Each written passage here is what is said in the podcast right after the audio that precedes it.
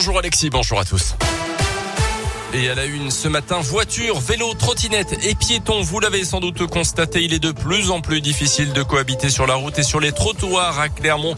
Le mois dernier, cinq cyclistes et piétons sont décédés après avoir été renversés.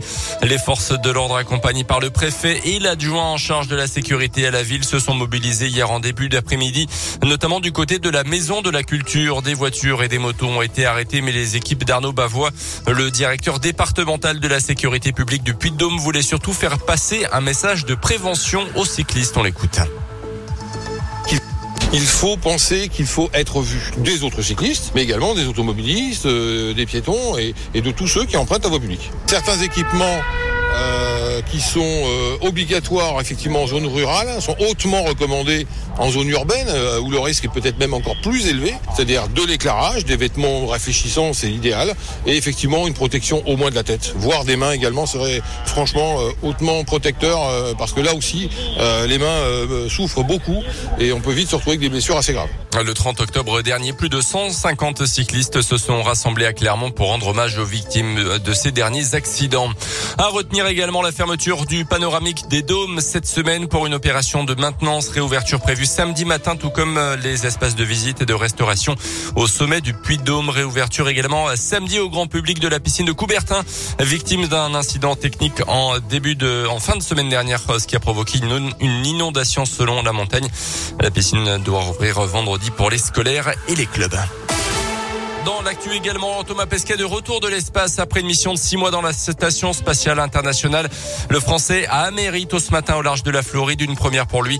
Lors de sa précédente mission en 2017, il avait atterri au Kazakhstan. Après des tests médicaux, il rejoindra le Centre européen des astronautes en Allemagne.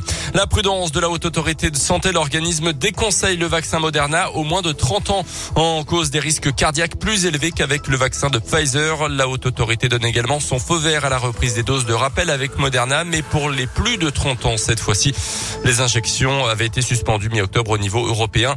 Emmanuel Macron, lui, s'exprimera ce soir pour la neuvième fois depuis le début de la crise. Il parlera évidemment de la situation sanitaire et pourrait s'exprimer sur les réformes à venir. Dans ce contexte, le gouvernement va déposer aujourd'hui un amendement pour prolonger de six mois jusqu'à fin juin 2022 euh, le dispositif de prêt garanti par l'État.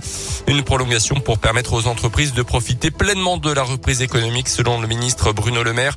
Environ 700 000 prêts ont été accordés pour l'instant pour plus de 140 milliards d'euros. Un coup dur pour l'équipe de France de foot à quelques jours d'affronter le Kazakhstan en match de qualif pour le mondial 2022 au Qatar. Le milieu de terrain Paul Pogba s'est blessé hier à l'entraînement. Il a été remplacé par Jordan Verretou. L'équipe de France jouera également mardi prochain en Finlande. Et puis on termine avec cette histoire incroyable aux États-Unis dans le Kentucky. Une adolescente kidnappée secourue grâce à un signal de détresse appris sur TikTok. La jeune fille de 16 ans se trouvait alors dans la voiture de son ravisseur et a pu alerter un automobiliste avec un geste de la main euh, popularisé donc sur sur le célèbre réseau social. Le pouce replié sur la paume de la main et les autres doigts qui se referment à leur tour. Un signe euh, qui a permis l'arrestation de ce prédateur sexuel d'une soixantaine d'années. Le shérif local admet que la victime avait eu beaucoup de chance que le conducteur connaisse effectivement ce geste.